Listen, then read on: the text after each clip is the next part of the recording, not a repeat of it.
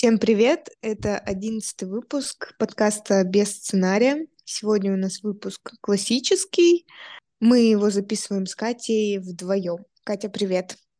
Привет, Наташа, привет всем. Сегодня мы ответим на вопросы, которые мы задали друг другу. Нас вдохновил на этот выпуск наш предыдущий гость. В диалоге с ним мы как-то подняли эту тему, что было бы интересно получше узнать нам с Катей друг друга через эм, вопросы.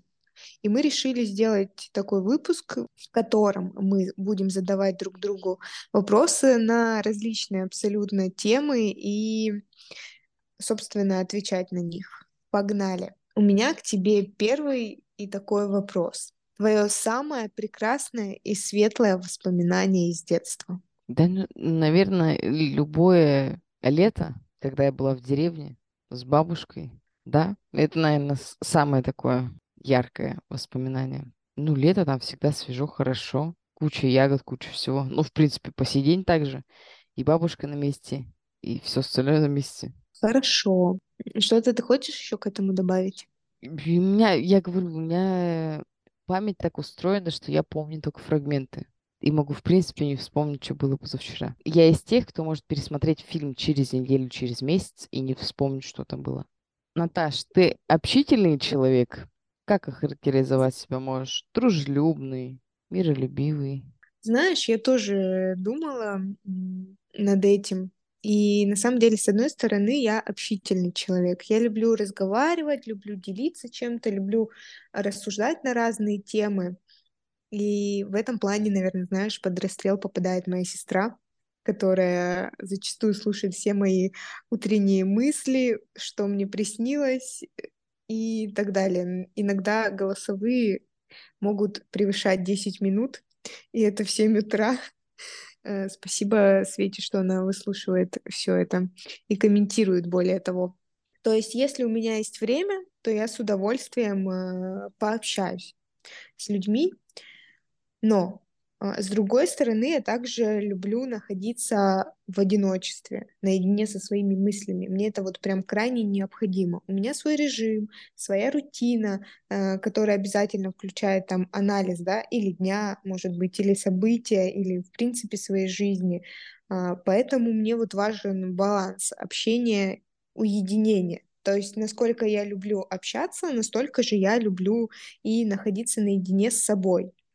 Вот, ну, то есть тут, э, знаешь, наверное, я вспоминаю комментарии многих, кто со мной общается, и они говорят, что с тобой хочется общаться, ну, тебе хочется что-то рассказать, даже самые какие-то тайные свои мысли, да, неизвестно почему, но вот иногда, ну, человек может что-то рассказать, и типа сказать потом, я вообще ни с кем этим не делюсь, а вот с тобой поделился. И я всегда настолько этому удивляюсь, потому что в моей голове я самый обычный как бы человек, и не понимаю, почему, да, такой отклик от, от других. Вот, а коллега однажды мне сказал, что мне нужно быть послом мира, потому что я со всеми так общаюсь хорошо, со всеми клиентами нашими находила общий язык. Ну, а для меня это как будто, ну, обычное дело. Ну, то есть, а как по-другому? И всегда вот удивлялись, да, я, например, в суде там со всеми хорошо общаюсь, кто не знает, чтобы пройти в суд, нужно пройти КПП, а тебя проверяют на входе приставы. То есть я всех приставов знаю, прохожу без паспорта, и тоже многие удивляются, типа, почему я так делаю. А меня просто пропускают, потому что все меня знают, как бы, да, там, Наталья Андреевна, проходите и все дела. Поэтому, да, я могу себя характеризовать как общительного, дружелюбного человека, но разгон от дружелюбия не то чтобы до ненависти, а сколько, даже не знаю, как сказать, э, сколько в обратную сторону, да, он на самом деле минимален, потому что если на меня начинают как-то со мной грубо общаться, либо какие-то претензии мне высказывать, у меня сразу защитная реакция, я начинаю, ну, то есть тоже сразу себя защищать, как-то личные границы отстаивать, иногда могу сильно нагрубить.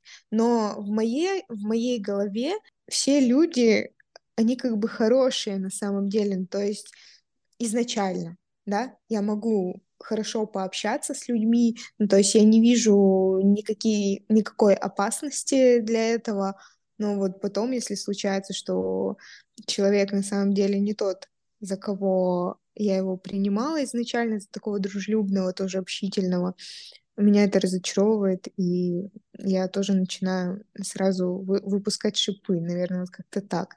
Хорошо, переходим дальше. У меня, Катя, для тебя второй вопрос. Э, Охарактеризуй, пожалуйста, своих родителей несколькими словами. Преданность, любовь, жизнь. У меня папа человек, э, сплошная энергия. То есть он очень спокойный, но вот он всегда... То есть представь человек, который никогда не работал, ну, почти. То есть у него там есть пару рабочих моментов, а так он постоянно с друзьями. В детстве я его, знаешь, ну, мы в детстве постоянно с ним вместе двигались, а потом я его реже уже видела. То есть он, куда его унесло, туда и пошел. Ну, то есть это такой человек. И он мне всегда, ну, то есть он всегда так говорит, надо кушать то, что хочется. Вот что организм попросил, то и кушаешь. Это прям Если слова ты, моего папы. если ты чувствуешь, у тебя ничего не болит, у тебя все в голове. То есть все, что я пыталась когда-то лечить, он говорит, нет, это чушь. Потом он говорит, ты родишь, у тебя все пройдет. Потому что, типа, накопительный эффект гормонов, он говорит, тебя будет давить очень сильно. Ну, как, как-то он там объяснял, в общем, я не буду сейчас врать. А мама, ну, спокойная, добрая, но она, я не знаю, у нее какая-то энергия тяжелая. У нее рука тяжелая. Она, ну, грубо говоря, хочешь, чтобы трава не росла, попроси маму прополоть ее или просто, не знаю, рядом постоять. Не будет расти больше. Таких людей с такими тяжелыми руками обычно ставят на прополку, потому что после них ничего не растет. Ничего себе, интересный факт какой. Ну, погнали дальше. А какая ты была в школе? Хорошо ли ты училась? Ой, знаешь, э, я, наверное, могу школу разделить на несколько этапов. Это с первого по четвертый класс. В первом классе меня отдали в школу в 6 лет. Ну, как бы в 6 лет я пошла, и в ноябре мне исполнилось 7. Но обычно детей как бы отдают, ну, оставляют в садике еще на один год, и как бы в 7 они в полные 7 лет они идут. А я вообще, наверное, была очень привязана к родителям, и в первом классе я очень сильно в начале плакала. Ну, то есть, когда я приходила прям в школу и начинала рыдать. Благо, у меня мама работала в садике через дом. Я всегда плакала и просила, чтобы меня отвели к маме на работу. Но у меня есть сестра, которая старше меня на пять лет, и она училась, соответственно, уже в средней школе. Я начинала плакать, учительница звала мою сестру, и сестра меня отводила к маме на работу. И, знаете, она... Мама у меня работала медсестрой, и у нее в кабинете была такая отдельная комнатка, изолятор, да, ну, деток туда помещали, которые там болеют чем-то или что-то случилось, пока они там ждут родителей, например. И я приходила к маме туда, э, спокойненько на кроватку ложилась и, и занималась своими делами. Вот, то есть у меня был такой в начале период привыкания вот к новой среде в первом классе, потом какой-то такой более, наверное, спокойный период пошел привыкания класса до четвертого. А, Потом вот э, с пятого по седьмой класс это уже средняя школа. В этот период, ну еще в начальной школе я начала полнеть, но в этот период особенно. Вот, то есть переход еще из начальной школы в среднюю, привыкание к новым учителям, стресс. И если в начальной школе я не обращала внимания, да, на какие-то насмешки в свою сторону по поводу полноты со стороны одноклассников, то уже в средней школе я как-то более начала на это обращать внимание и именно примерять это к себе. Ну, то есть э, меня это уже начало потихонечку задевать. Вот, ну, там э, в седьмом классе я взялась за себя и похудела, но это уже совсем другая история. Но вот этот переходный период, не то чтобы меня булили, да, как это модно говорить, э, не было какого-то вот жестких каких-то нападок в отношении меня по этой теме, но тем не менее они были. Ну, то есть на фоне своих худых одноклассниц я как бы выбивалась, скажем так, и, наверное, не было в отношении меня не было, наверное, внимания такого со стороны мальчиков, как моим подружкам. Но не это меня смотивировало похудеть. Меня смотивировало похудеть некомфортность в своем теле. Я считаю, что это на тот момент даже был успех у 13-летнего ребенка. То есть ты не из злобы какой-то, да, начала я это делать, а из просто желания стать э, другой, да, чтобы тебе было комфортно в своем теле. Кстати, в школе у нас была, знаешь, вот эта каста девочек, которая типа они такие крутые, они, по-моему, еще были на год младше, но они вот ходили и на всех смотрели с презрением. Ну, и в том числе на меня. И знаешь, могли там что-то там сказать иногда э, колкое, либо еще что-то, либо своим видом показывать, да, какие они классные и выше тебя. Но потом, когда я похудела, они спрашивали, Наташа, как ты похудела, что ты сделала? блин, круто, типа, молодец. Знаешь, мне сразу вспоминается вот это сейчас в Инстаграме, типа, ты работаешь в найме, зарабатываешь там 20 тысяч рублей, с тобой никто не общается, а потом эти люди, а потом ты выстроил команду, поднялся, и эти люди просят тебе консультацию или совет. Вот это, знаешь, сравнить, если с этой темой. Вот, ну, в общем, э, следующий этап это с 8 по 11 класс, который вообще спокойно прошел. Мы уже были э, с моей подружкой такие, в принципе, активные, участвовали в разных мероприятиях, знаешь, там а, вели последний звонок, участвовала я даже в организации Нового года, и на самом утреннике была Снегурочка, записывали мы текст на звукозаписи, чтобы под фанеру потом выступать. Ну, интересно как-то все потом прошло. 10-11 класс, правда, мы проходили вообще полностью в спортивках, э, в толстовках, в джинсах, с наушниками в ушах. И со стороны это смотрелось как полнейший пофигизм отчасти оно так и было, но вот вообще спокойно все пролетело, закончили школу и как бы нормально.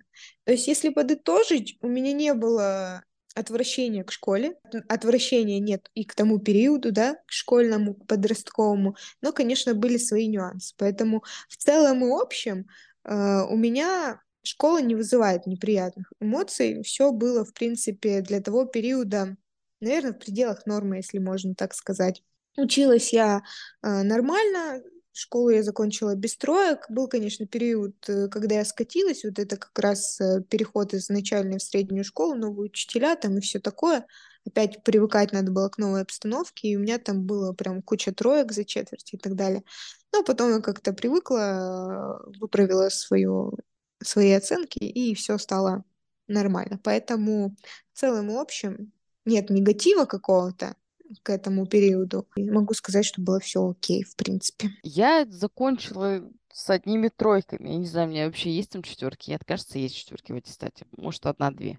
Угу. Я из тех, кто заканчивал со справ. Так как директриса почему-то хорошо со мной общалась, или, короче, как-то мы с ней нашли общий язык, мне дали возможность просто сдать ЕГЭ и все. Был уговор. Если я сдаю ЕГЭ, у меня с моей тройки и аттестат. Все. Так и порешали. Я общалась со всеми. Это для тебя нейтральный период или неприятный? Вообще нет никакой неприятности, еще что-то. Да, тогда погнали дальше. Ну, тогда следующий вопрос. Что тебя сформировало как личность? Вот среда, семья, окружение, может быть, какие-то факторы были решающими в становлении тебя как личности? Слушай, ну, наверное, все вместе. Нарочно придумать, что у меня будет такой отец, очень сложно. Короче, сформировали меня люди и обстоятельства. Э, ситуация на самом деле очень абсурдная. Придумать, что именно так сложатся обстоятельства, ну, очень сложно, и это редко. В общем, что так сложатся звезды, что мои родители будут моими родителями, и у них будут такие братья, сестры, родители, прадеды и прочее. Вообще относительно очень все сложно. И что мои прадеды доживут до старости лет я их застану, это тоже практически было невозможно, потому что это около сатена или даже больше. Люди и обстоятельства, в которые я была помещена. По-другому это невозможно сказать. Я же говорю, даже в школе так вышло, что со мной общались, ну, либо супер классные девчонки, либо супер классные парни. И вот, ну, во-первых, потому что я правдоруб по жизни, а в школьное время, когда ты в пубертате, естественно, ты, это все острее. Это люди и обстоятельства, потому что таких людей и такие обстоятельства попасть, ну, самая необычная подработка. Вот, знаешь, у меня их было немного на самом-то деле, но одно я очень хорошо запомнила. Это мы с подружкой в школе, это нам только, по-моему, по 14 лет, собственно, стукнуло мы решили заработать денег и устроились летом ну, на подработку, на работу в то время, как бы, да. Организация от школы называлась, я не помню, как сейчас точно, что-то типа «Зеленый город» или «Озеленение». Вот было, была какая-то такая тема, и нашим объектом была церковь. То есть мы каждое утро убирали мусор за территорией церкви, на территории церкви, э, пололи там что-то, садили цветочки и так далее. Но вот сама атмосфера а, была не самая приятная. Особенно, когда было пасмурно. Особенно, когда надо было заносить инструменты в подсобку, и там ужасно пахло непонятно чем, смесью каких-то то ли масел, вот свечей, воска, вот этим всем. И я помню, мне всегда становилось дурно, неприятно от этого. И однажды, я помню, мы с подружкой убирались э, за территорией церкви и обнаружили какого-то там мужика валяющегося, подумали, что это труп, а это оказался просто спящий бомж. И э, знаешь, для ребенка 13 лет вот вся эта атмосфера, вся эта вообще работа, она была крайне необычной на тот момент. А поэтому с нами там иногда разговаривали сотрудники церкви, я помню, поп даже однажды что-то втирал нашим пацанам, потом сел в Мерседес и уехал. Вот, поэтому это было на самом деле крайне необычно. Вот для того периода это было крайне необычно. А так, ну, у меня не было каких-то таких прям необычных подработок. Единственное, не могу опять же сказать, что это необычная подработка, но я работала перед поступлением в универ у папы. Вот, у него такая сейчас нескрытая реклама. Опять же, кто из Омска, Вок кафе. Тогда он назывался, тогда назывался Фаствок, и я работала на кассе. И именно в тот период, когда я работала, мы сделали самую большую выручку. Ну, на тот момент это 30 или 35 тысяч, вот что-то возле этого был День города, и я себя такой гордой чувствовала. Вот прям гордой за себя была, что типа, ну там надо было на кассе, знаешь, чтобы все было, не, чтобы не было недостачи и так далее, чтобы копеечка к копеечке, а народ идет, идет и идет, и нужно было просто делать миллион действий одновременно, но все в концу дня сошлось, все было классно, а мы работали до 12 ночи в тот период. Ну, короче, тоже, наверное, для того возраста, когда человек вообще ну, никогда этим не занимался, и нужно было действительно в это все вникать быстро, тоже был такой необычный опыт именно. У меня на самом деле еще могу я миллион вопросов, мне кажется. Знаешь, как ты так вчера села, прям ля-ля-ля-ля-ля, за, за пять минут тебе накидала. Думаю, еще хочу спросить, ну ладно. Ну, интересная, мне кажется, прикольная тема, знаешь. А, ладно. Итак, поехали, поехали дальше. Мой вопрос тебе такой. Твой самый любимый и нелюбимый продукт и твое самое любимое и нелюбимое блюдо. Это, которое я могу есть постоянно, да? Ну да, который тебе очень прям нравится. Ну, любимое это, наверное, макароны в любом виде. Угу. Вот все, что связано с макаронами, вообще в любом виде. Я даже могу просто вареные есть. Так, нелюбимые солянка. Какие супы, где добавляют соленый огурец? Вот, в общем, везде, где есть соленый огурец, кислые супы не мое, сто процентов. Не люблю вот соленые огурцы, они какие-то малосоленые, да, соленые нет, сто процентов нет. Вот это, наверное. Блюдо. Это тоже, которое надо постоянно есть?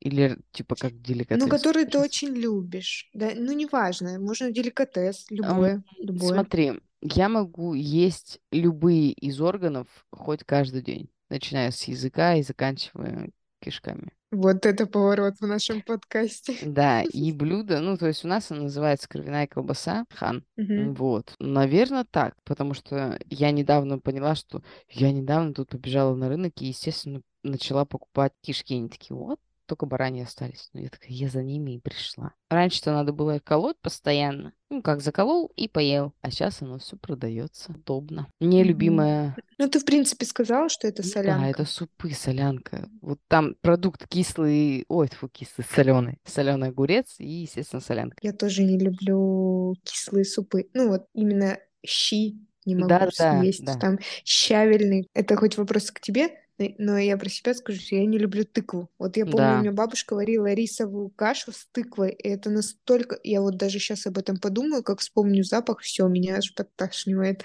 Я вообще не могу есть тыкву. Ну, единственное, я поняла, все можно съесть, если хорошо посолить.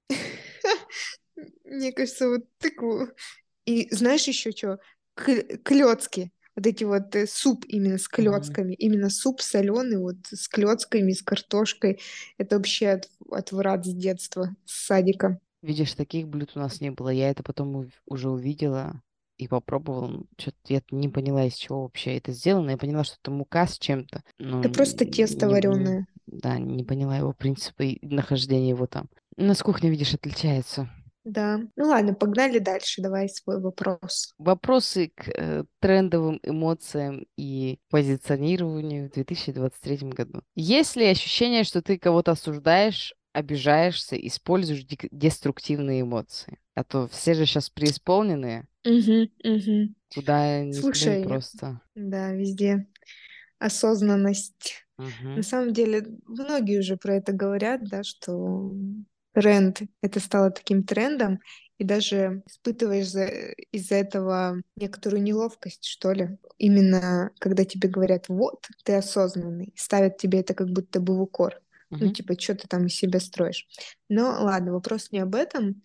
Знаешь, я думаю, в той или иной мере мы все это делаем. Из этого и состоит жизнь. Ну, то есть сказать, что я не осуждаю, не обижаюсь там и так далее, да, я не могу. Но как бы жизнь действительно состоит из разных эмоций, чувств и состояний. И сейчас я считаю своим достижением, как бы это ни звучало, я действительно более осознанно к этому отношусь. Ну, то есть вот мы с тобой до, до подкаста, да, обсуждали тему про то, как э, девушка обращалась со своим ребенком. Я тебе сказала, что я ее не осуждаю. Я не понимаю, почему она так делает. Я не понимаю ее поведения, да, этого поступка, но я не осуждаю, я не принимаю. То есть это не вписывается в мою картину мира, собственно. Как бы, опять же, я осознала, что действительно у каждого своя жизнь и свой путь. Ну, то есть, что он хочет, то он пусть и делает. Если это не вписывается в мою картину мира, ну, я просто это, опять же, не принимаю. Вот, поэтому это одно из моих достижений на самом деле. Но, опять же, да, это не всегда, мне кажется, получается, и не на сто процентов это я воплощаю в жизнь. То же самое и с обидами. Вот обижаюсь я почаще. То есть я действительно обижаюсь, и тут для меня, наверное, важно сейчас замечать, что я это делаю. И, собственно, когда я это замечаю, я стараюсь либо сразу диалогом решить эту проблему, да, либо, сам, если это невозможно, разобрать ее с самой собой и как бы отпустить. Но опять же, да, идеала, до идеала мне далеко, который у меня в голове по этому вопросу, да, чтобы я вообще не обижалась. Но я думаю, что это не нужно, как бы, да, ну, то есть совсем не обижаться невозможно. То есть это одна из эм, проявлений, как бы, жизни, на мой взгляд, это пока что так. То есть важнее здесь замечать чувство обиды, чувство, например, если ты начинаешь, начинаешь осуждать чувство, вот, э, эмоцию, да, осуждения, и разбирать ее. То есть, почему я это делаю, почему я обижаюсь, почему я осуждаю, что за этим как бы стоит. Вот. Поэтому в этом вопросе, наверное, как-то так. А злиться тоже И деструктивная эмоция, неосознанная. неважно, деструктивная это либо не деструктивная эмоция, ее важно прожить, и как бы это ни звучало, опять же, э, экологично постараться это сделать и сделать какой-то в дальнейшем для себя вывод из ситуации.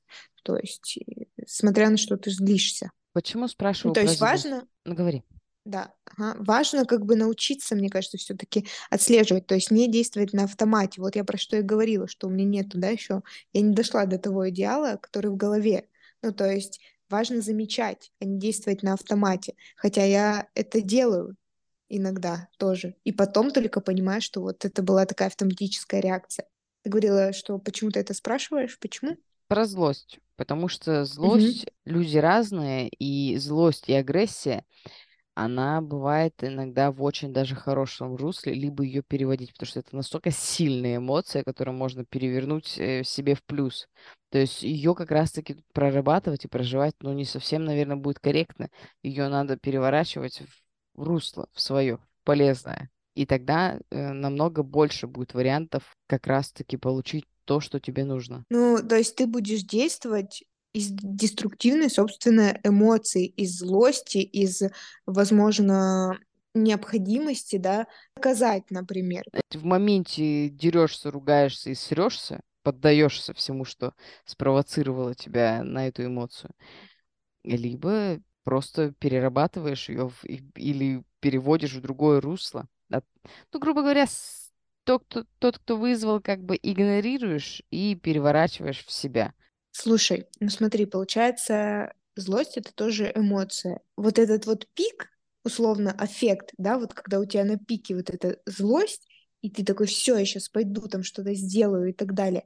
Он ведь когда-то окажется внизу, то есть эмоция это когда-то прекратится, и хорошо ли и правильно ли действовать вот именно из этой эмоции, и можно ли ее перевернуть и дальше продолжить действовать из злости. Ну, то есть, как это в дальнейшем будет вообще, будет вообще продвигаться. Ну, то есть, у тебя же в любом случае злость когда-то закончится. Дальше ты будешь на какой-то другой, из чего-то другого действовать, из какой-то другой эмоции. Да, конечно. Любая эмоция, она конечна. Просто это более ресурсная.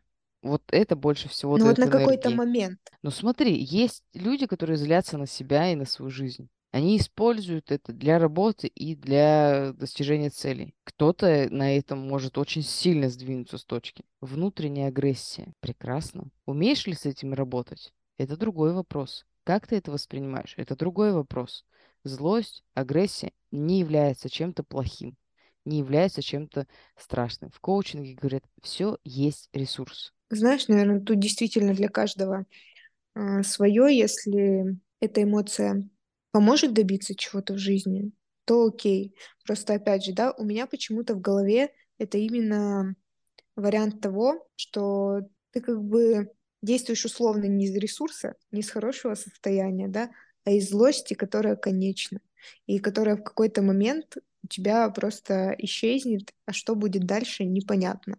Ну, то есть, если это какой-то плацдарм для того, чтобы начать действовать, то это хорошо, но действовать всегда из эмоции злости, да, которая деструктивна, я не знаю, насколько это правильно и насколько это жизнеспособно в принципе.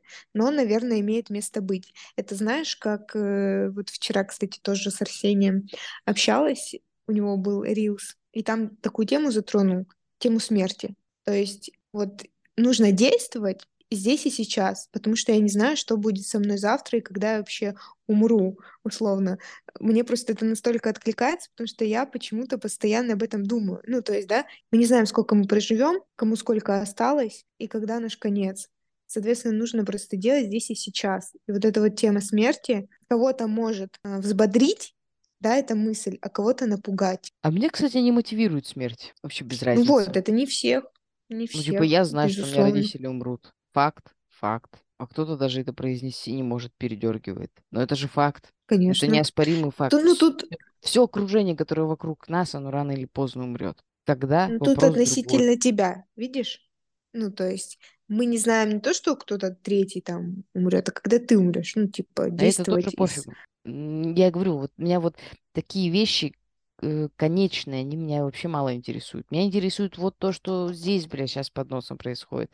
Что я сегодня вкусно поем, сегодня хорошо проснусь, сегодня вкусно кофе попью, а остальное вообще без разницы, Ну, вот видишь, как у всех по-разному. да. А если мне что-то надо, ну, включается внутренняя э, машина, которая идет зарабатывать денег, и все. Я злой человек, я двигаюсь на внутренней агрессии. А, Ну и плюс мы с психологом обсуждали эту тему, что я меня считают злым человеком, и я считаю себя злым человеком. Она говорит, что это неплохо и нехорошо. Это есть. У всех есть внутренняя злость, кто-то ее принимает как темную сторону и работает с ней, а кто-то нет. Я принимаю заработать денег, или мне вот сейчас надо вот это сделать. И я злюсь на саму ситуацию, на сам вот эту Ну вот все-таки на ситуацию сделать. Ни на людей, ни на себя. Вот ситуация, я знаю, что она вот завтра, послезавтра закончится, и она меня вот подвигает несколько дней. Все. Следующий вопрос. Дети — это цветы жизни? И вот сюда же ты вот всегда хотела детей, как на тебя повлияло а, рождение ребенка, ну вот в плане карьеры, отношений с мужем, жизни, вот в целом такой вопрос объемный. Я никогда не хотела детей. Я не люблю детей. Я не люблю чужих детей. Я не люблю чужие сопли, слюни. Я человек брезгливый. Я не знаю, я и замуж не собиралась. Меня вообще вся эта история с семейством никогда не интересовала. Я человек, который среди ночи мог уехать тусоваться. Ну вот легла спать, три часа ночи позвонили, я уехала. Э, Могла уехать в любой другой город, э, куда угодно. То есть не было у меня интереса э, сидеть дома, так скажем. Но декрет это опять же не сидеть дома. Я не знаю, когда я проработала и решила конфликт на групповой терапии у психолога, интересный факт, что ты прошел терапию год назад, два года назад, а она тебя шлейфом догоняет в течение очень долгого времени и приносит до сих пор остаточные результаты. Поэтому мне очень сложно сформулировать, но факт того, что после этого я решилась а, родить, не было мыслей по поводу того, как это будет происходить, э, что будет после. Э, Паники, истерики подаваться по этому поводу тоже нет смысла. Не знаю, это не цветы жизни, это абсолютно отдельная личность, которая выбирает тебя и приходит к тебе. И она ровным счетом создана и сделана так, чтобы тебя максимально не раздражать. То есть этот человек есть и есть все. То есть он есть в твоей жизни, и ты являешься его проводником. Как-то вызывать негативные эмоции, этого, наверное, нет. Ну, То есть как другие люди могут это вызвать, нет? Ну, потому что дети, видимо, похожи на родителей, поэтому они вызывают наименьшее сопротивление. Я не знаю, но это другой человек абсолютно, это факт. Плюс я психологически устойчивый человек, поэтому для меня, наверное, все эти крики, оры как-то даже незаметно прошли. Роды, да, ну Ну, тоже как-то не особо помню этот фрагмент. Ну как, нет, я его помню очень хорошо, но сказать, что это не стоит ради того, чтобы рядом с тобой жил человек, того точно не стоит. И типа слушай, бояться. ну вот а какие вот кардинальные, вот сейчас спустя время, какие-то кардинальные изменения М, чувствуешь в жизни? Самое Ну, интересное это нет. тебе не мешает карьеры, на, карьере, например? А я больше успеваю работать. Ну, То есть я сейчас занимаюсь таргетом, закупом рекламы, я являюсь селлером, я э, владелец интим-магазина, и у меня еще поступают разные предложения. То есть я не только это еще умею делать. Изменилось, что раньше я постоянно думала о прошлом, либо о будущем, а сейчас я постоянно здесь. Это же кайф. Ты не можешь ни о чем Крутое задуматься, потому изменение. что, ёб твою за ногу, ребенок раз упал, ты задумался, ребенок упал, ты же не будешь дальше думать, ты, естественно, его поднимешь. И ты всегда как бы здесь находишься. Я не замороченный родитель. Я вообще, в принципе, человек-то и по жизни не замороченный. То есть двигаюсь по кайфу, чтобы тепло было, хорошо и всем кайфово. Я просто заметила, когда ты нервничаешь, ребенок с тобой становится очень капризный. Ну, ой, какой Это каприз. факт. Ну, погнали, последний вопрос, Давай. заключительный в этот выпуск.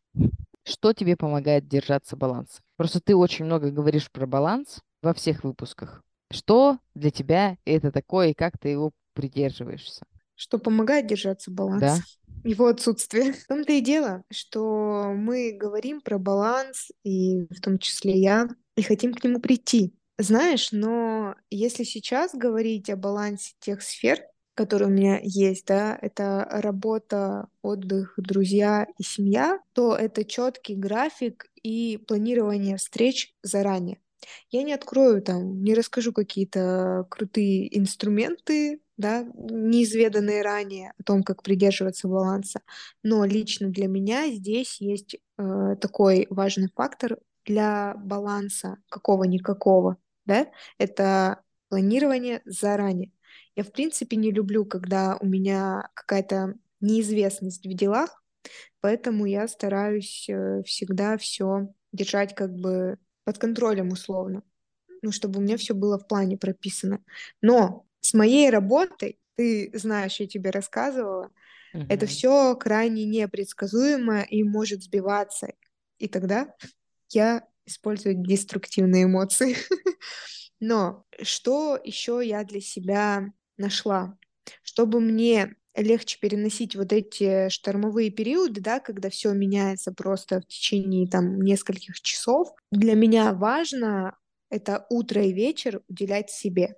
Вот при любых обстоятельствах. И для этого я, наверное, и встаю в 6 утра, потому что если я встану там в 8-9 в том числе, да, я ничего не успею. Э, Вот, это вот мне важно спокойно встать, спокойно все свои там утренние ритуалы сделать, зарядки, не зарядки, спокойно позавтракать, спокойно собраться и пойти. И то же самое вечером. Мне важно подумать о дне, мне важно там почитать что-то, что я хочу для себя, а не по работе, помедитировать.